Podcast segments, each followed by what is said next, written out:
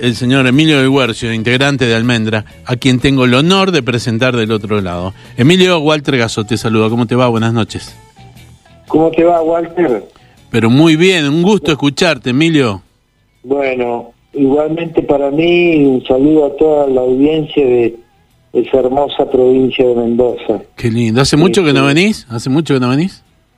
Mirá, un sí, un rato, porque la última vez que estuve fui a filmar para, viste, el programa mío de televisión. Exactamente.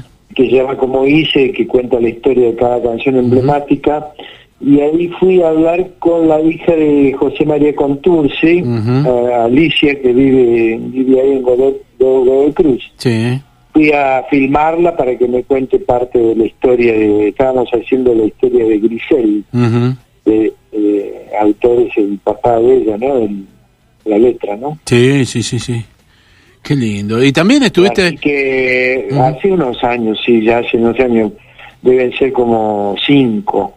Bueno, sabes que te estamos esperando con ganas, ojalá que termine todo esto eh, de alguna manera para que te puedas venir, cantar, contar y contar como lo que contás en el documental. Es increíble cuando te pones a contar lo que fue Almendra en esa mañana del 69 tocando en el Coliseo. Sí, bueno, eh, como bien dijiste vos en la presentación, esos fueron cinco conciertos este, que se hacían, creo que alrededor de las, me parece que era a las 11, 10 y media, 11, un horario para ahora es increíble, que la mayoría de los pibes más jóvenes se, acuestan re tarde y, no figuran, el domingo empiezan, deben empezar tipo 4 o 5 de la tarde a vivir, así que en ese momento era, eran otras las costumbres y por otra parte este los productores de ese encuentro que fueron Jorge Álvarez con Mandioca y sus socios y Aníbal Ruar que era el, el manager o el representante nuestro de Almendra organizaron esos conciertos que fueron muy lindos.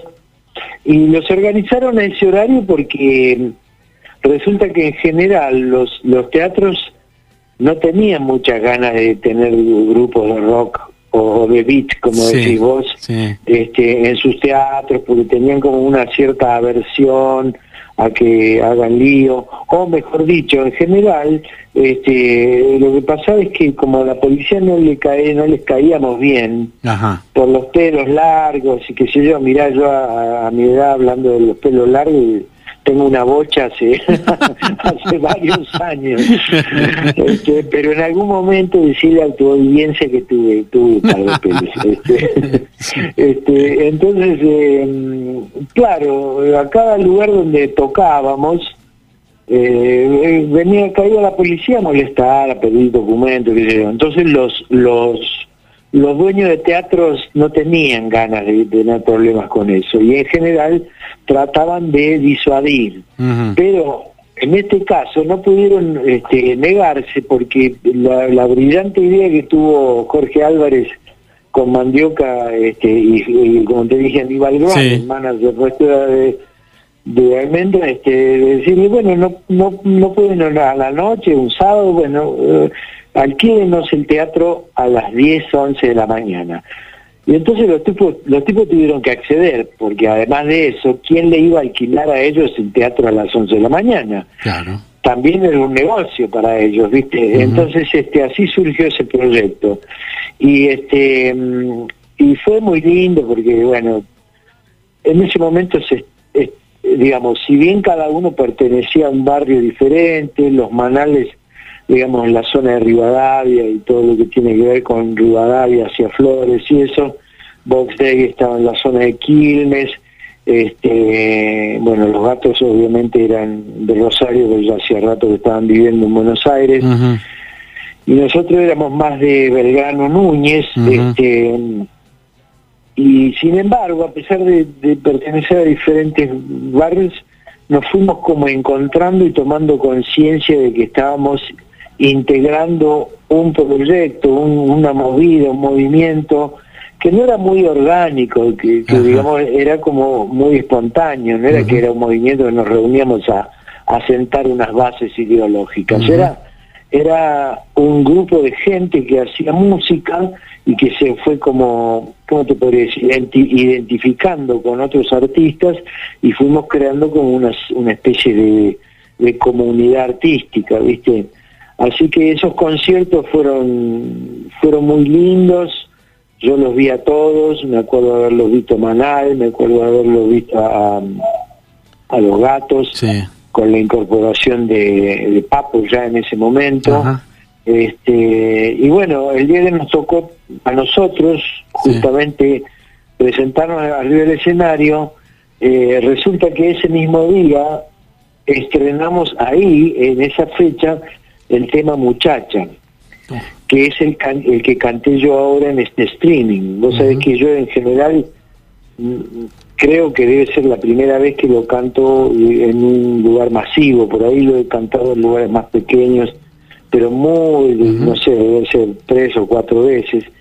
Así que fue muy importante para mí hacerlo, este, un poco en representación de mis compañeros, de, de Luis y de Rodo que no están, y bueno, Edelmiro en este caso no, no pudo estar, pero bueno, fue un, un gustazo muy grande para mí cantarlo. Y la idea del Lito Vitale me pareció muy, pero muy, muy inteligente, que es, hagamos esta celebración de lo que fue eso con de lo que fueron esos conciertos, incorporando artistas nuevos, algunos ya bastante conocidos, y otros no tanto, para compartir esos temas emblemáticos que, con el tiempo se convirtieron en clase. Es lindísimo. ¿Sabes qué? Eh, quiero contarle a los oyentes, estamos hablando con Emilio de Huercio, eh, aparecen de, una manera muy especial, eh, muy importante también, tres eh, revisionistas, Digo así, porque son mucho más que periodistas. Hablo de Pipo Lernú, Alfredo Rosso y Claudio Kleiman, que son quienes relatan la historia. Pero ¿sabes qué me parece, Emilio? No sé, tal vez a vos te parezca lo mismo que a mí. Yo creo que tendría que haber habido un cuarto. ¿Y sabes quién es? Eh, nuestro común amigo Víctor Pintos. Víctor, buenas noches, ah, bienvenido. Lo que pasa es que, claro, lo que pasa es que, sí, por supuesto, porque eh, Víctor... Muchas gracias, por, muchas gracias por la mención, pero en realidad está muy bien que hubiesen estado ahí Tipo Alfredo y Claudio. ¿Qué haces, Emilio? Querido. ¿Cómo, Creo que la última vez que hablamos fue que, que estaba nevando allá en Córdoba. Sí, escuchá, la casa de enfrente de mi casa ya está por el techo. Hoy, hoy a la tarde estuve visitándola. Bueno, falta solamente hacer la mía, entonces. Bueno, estamos hablando de forma privada, pero para que sepa la gente, yo tengo un terreno ahí muy casi enfrente de la casa de Víctor, a 120 metros, y me voy a hacer una casa para estar ahí pasando muchos meses del año haciendo música y en un lugar divino que es Agua de Oro en Córdoba. Y coincido con vos este, respecto a que tendría que haber estado Víctor. Lo que pasa es que, bueno, por ahí cuando te, te apartas un poquito del centro de Buenos Aires, este, a veces pasa eso, ¿no? Totalmente, totalmente. Víctor, ¿qué te pareció Beat Baires? Me, me, encantó, me encantó el, el, el concierto, me encantó la filmación y quería agregar un detalle histórico eh, Emilio, me parece a mí que la compañera que tuviste para cantar Muchachos de Papel, también, además de que es una gran artista, Luciana Jury, me parece que también fue este, conceptualmente, digamos, un, un homenaje a otro de los artistas que estuvieron en el, en el ciclo, que fue Leonardo Fabio, porque ah, Luciana es sobrina de Leonardo. Claro, porque ella es sobrina.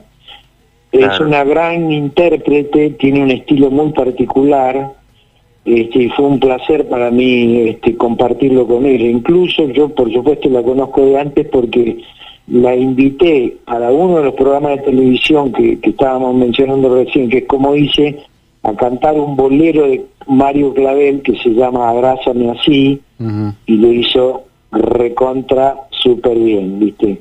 Así que yo ya sabía que tenía garantido, tenía garantizada calidad al compartir con ella, ¿viste? Ahora, eh, Víctor, Emilio, qué lindo que es tener eh, este tipo de iniciativas donde mm, se mantiene viva la memoria, eh, se mantienen vivos los artistas, se les hace este homenaje, si se quiere llamar homenaje o reconocimiento, es, es, lindísimo. Yo no quiero contar mucho porque lo que quiero es que lo vean, porque está gratuito en YouTube, pero ¿no les parece que, que es una iniciativa que habría que seguir haciendo con distintos artistas, no solo el rock, sino de la música popular? Sí, totalmente. Ojalá podamos hacerlo con, con público, porque viste, bueno, ahí cuando muestra la filmación éramos tres, cuatro locos eh, mirando eso, pero porque obviamente no, no, no se podía, no se podía convocar público, pero es un espectáculo que está para hacerlo, para hacerlo con, con público, con gente, porque viste que tenía una cosa interactiva de audiovisuales, muy piola, muy piola. La verdad que fue un gusto. Ahora, ya que mencionas lo de eh, los nosotros que venimos a ser los dinosaurios, lo que te quiero decir es que, que, tengamos en cuenta que somos los únicos dinosaurios que aún no han podido ser extinguidos. Walter, hemos sobrevivido, hemos sobrevivido a varios cataclismos. Y lo tenemos Emilio para, para hacer una cita de una historia que Emilio me contó acá en casa en Córdoba, que tiene que ver con Mendoza y tiene que ver con el con el último disco que hizo Almendras, que se llamó El Valle Interior, Interior. y que tiene una ilustración en la tapa que hizo Emilio. Eh, Estudia la, la ilustración esa de, de Villavicencio. ¿Es tu, La ilustración esa específicamente no es mía, lo que es mío es el diseño, porque yo la iba a hacer, pero justo eh, coincidió con los tiempos en que fuimos a grabar ese mismo disco a Los Ángeles y bueno, yo pensé que lo íbamos a grabar en Buenos Aires y iba a tener tiempo de hacerlo, pero al no poder hacerlo le pedí a Eduardo Santerián, que es un ilustrador, bueno, en este momento ya no está con nosotros, pero un ilustrador de primerísimo, primerísimo orden, que entre otras cosas hizo la tapa debajo del grano de Luis, ese disco tan lindo de Luis Alberto, ¿no? Mirá qué lindo. Che, eh, eh, eh, ¿y te, tenés guardado los, los, bocetos del Valle Interior, de ese dibujo?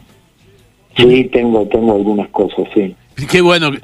Escúchame, que se venga Víctor, te venís vos, Víctor, te tenés que venir vos, se viene Emilio y lo exponemos. No, claro, claro. Sí, pero pero vos sabés que hay, hay, hay otra parte de la historia que me gustaría que Emilio te contara, ah. les contara a los oyentes de, del Buen Salvaje, que, que tiene que ver con el Valle Interior y, y la comprobación cuando estuvieron en Mendoza de que no había sido una casualidad que se llamara así el disco. Ah, sí, e, eso es, pero eso te digo, es a mí me impactó lo siguiente, cuando yo tuve la idea de hacer eso, pensé en la etiqueta, la tradicional etiqueta de, la Vida Vicencio, que es este el agua mineral más más tradicional y más antigua de la Argentina. Entonces yo lo que quería era asociar, digamos, esa pureza y ese concepto de argentinidad con eh, la música de almendra, pero no desde un punto de vista publicitario, sino como un juego medio a, lo Andy Warhol, ¿viste? que fue el artista neoyorquino que, que, que en la época del, del, auge del pop hizo esas tapas con las, las las latas de sopa Campbell y todo eso, que obviamente la gente seguramente lo va a recordar.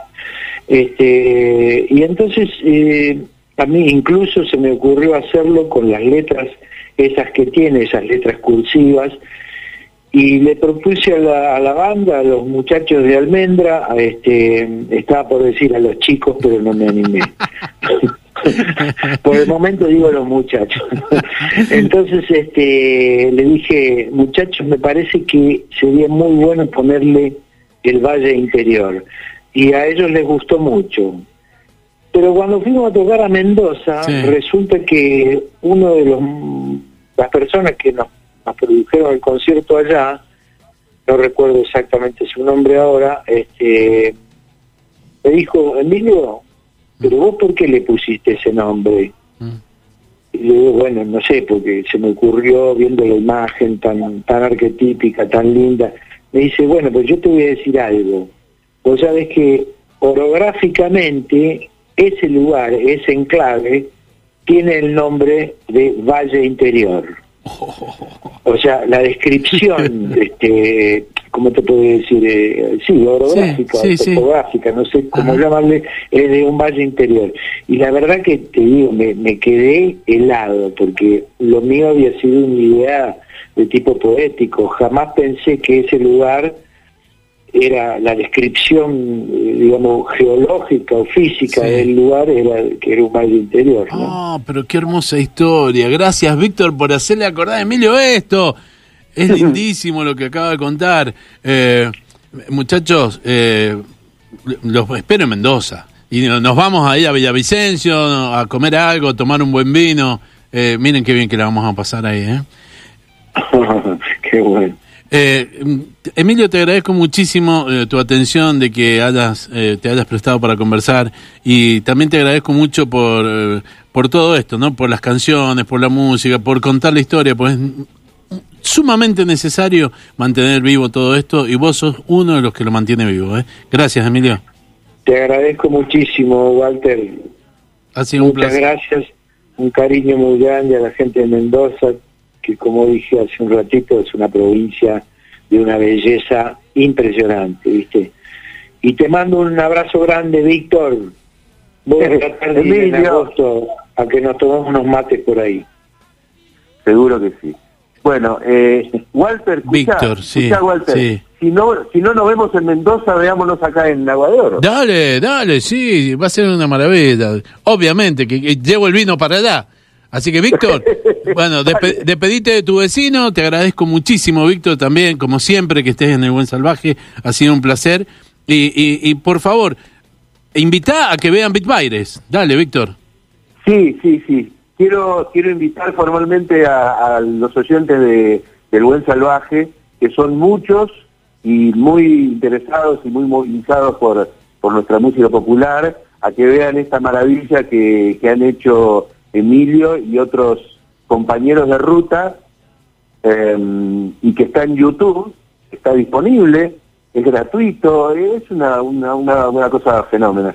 Em, y, y, ojalá lo puedan este, disfrutar como lo disfrutamos quienes ya lo vimos y seguramente se van a emocionar tanto como nos emocionamos nosotros cuando, cuando vimos estas grandes canciones eh, en versiones actuales digamos, ¿no? Con artistas históricos y artistas nuevos, cruzándose también, ¿no? Muy, muy, muy bueno, la verdad, muy bueno. Y te mando un fuerte abrazo, querido Emilio. Gracias, Víctor. Muchas gracias, negro. Mandá, mandale un beso a todos nuestros amigos de ahí que, que sabés que les tengo un gran afecto a todos. Este, a Dani, a, a Pachi, Mario, Erika y, y toda la barra. Vos sabés que hoy a la tarde, el, Mario del cual está hablando... Es, Mario, Brother. que hoy a la tarde me lo crucé cuando fue había ido a la panadería a comprar criollitos. Sí, me lo crucé a ah, Mario. Los criollitos, los criollitos que compro yo cuando voy allá. Exactamente. que no se los coma todo, que me deje algo para mí. Emilio, muchas gracias. Te mando un abrazo enorme. Víctor, muchas gracias. Qué placer. Gracias, gracias a los dos. Walter, ¿eh? Muchas gracias. Gracias, chau, chau. Abrazo grande. Emilio de Huercio, Víctor Pintos, qué maravilla, qué hermosa charla.